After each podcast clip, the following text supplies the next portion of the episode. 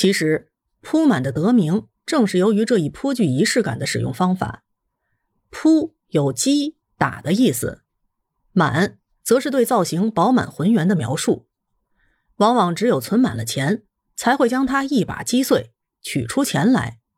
满则铺之，所以这种存钱罐被形象的称为铺满。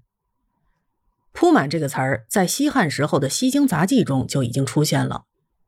与此相关牵引而出的是西汉名臣公孙弘的故事。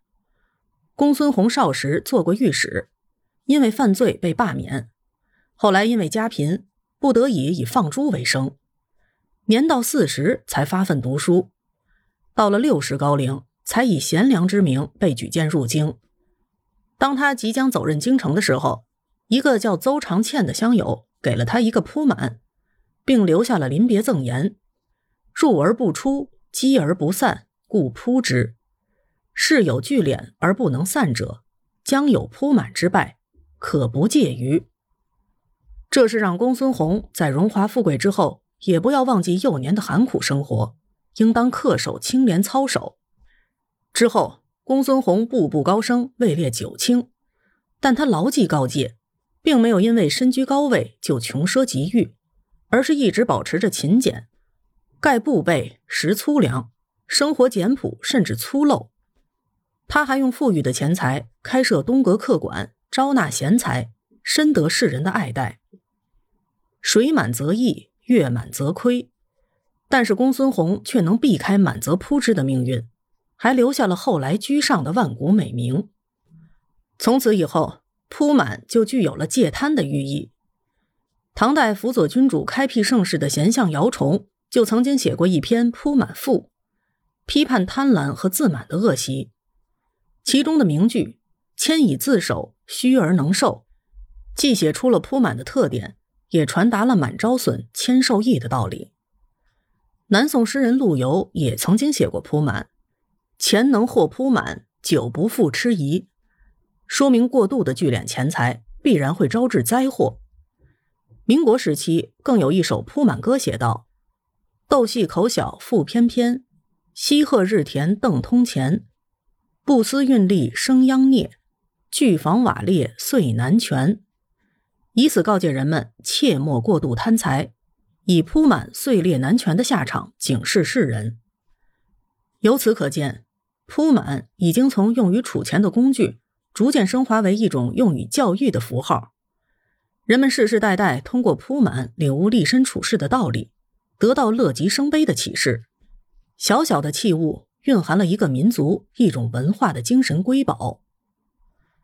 古人储藏钱财的方式多种多样、形形色色，但是，一般呢就分为罐藏和窖藏两类。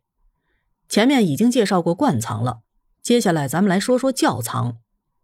我们都知道“此地无银三百两”的故事。古时候有一个叫张三的人，把银子埋藏在地下。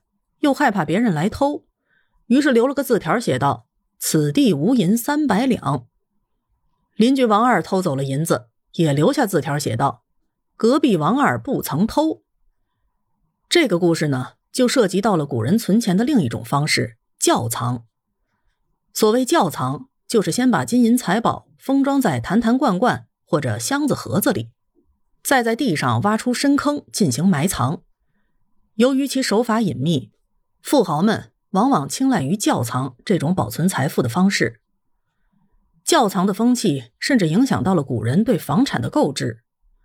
由于熟悉这种储存习惯，后任房主往往都会对自家的院落掘地三尺，试图寻得秘宝。唐代的官府于是做出了法律条文，杂令规定：诸官地内得素藏物者，听收；他人地内得者。与地主中分之，及古器行制易者，悉送官筹其职。这个条文可以说十分慷慨了。在公家的地里获得埋藏物，发现人取得完全的所有权；在私人的地里获得埋藏物，发现人和地主各得百分之五十的所有权。如果是古代文物之类的，则由官府收购。不过到了宋代，卖主往往倾向于。预先向买主收缴购房的额外费用，作为将来可能挖到金银财宝的预估补偿，这笔花销呢，被称为绝钱。沈括的《梦溪笔谈轶事》中就记载了一则买房遭锁绝钱的故事。